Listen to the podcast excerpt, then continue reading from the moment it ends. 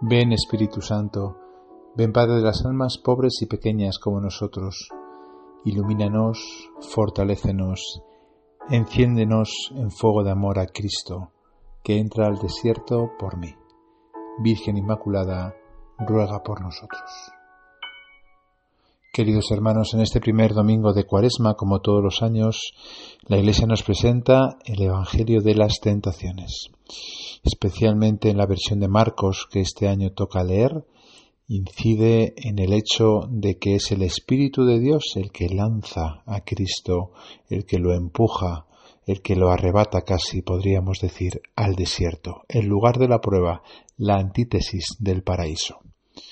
Puede sorprendernos que sea el Espíritu de Dios el que lleva a Cristo a las tentaciones y eso es lo que podemos precisamente en este rato de oración meditar.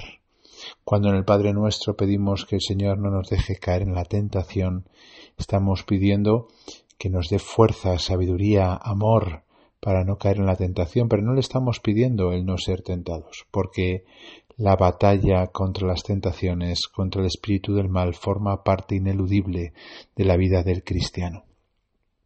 La bendición final del día de hoy, del día del primer domingo de Cuaresma, dice así: Te pedimos, Señor, que descienda sobre tu pueblo la bendición copiosa, para que la esperanza brote en la tribulación, la virtud se afiance en la dificultad y se obtenga la redención eterna como dice ese famoso texto de San Agustín que pueden encontrar en la segunda lectura del oficio de lectura de hoy, para ser un día coronados tenemos que batallar y para batallar tenemos que tener tentaciones y un enemigo.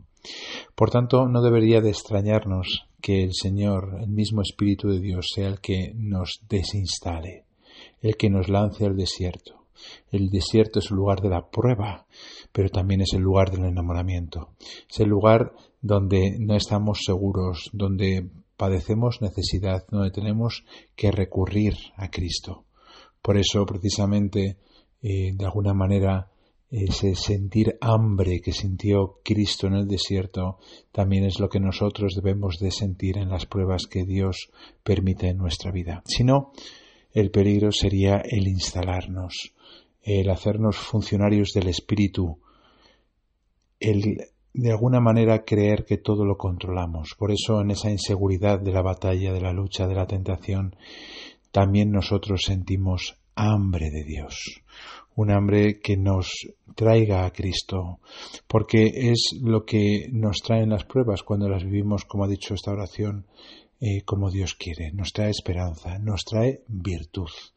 Y por eso las experiencias diversas que vivimos a lo largo de nuestra vida podemos interpretarlas como abrazos cariñosos de Dios, como caricias que permiten que no nos instalemos en la vida espiritual, que tengamos que luchar, que tengamos que renovar nuestro amor por Cristo, que es lo que pedimos en esta cuaresma, un amor renovado por Cristo. Qué hermoso cuando Cristo, tentado al borde de sus fuerzas, eh, instigado por el enemigo, tiene el amor de su Padre en su corazón por encima de su hambre, de su cansancio, de todo aquello que le plantea el diablo como una tentación.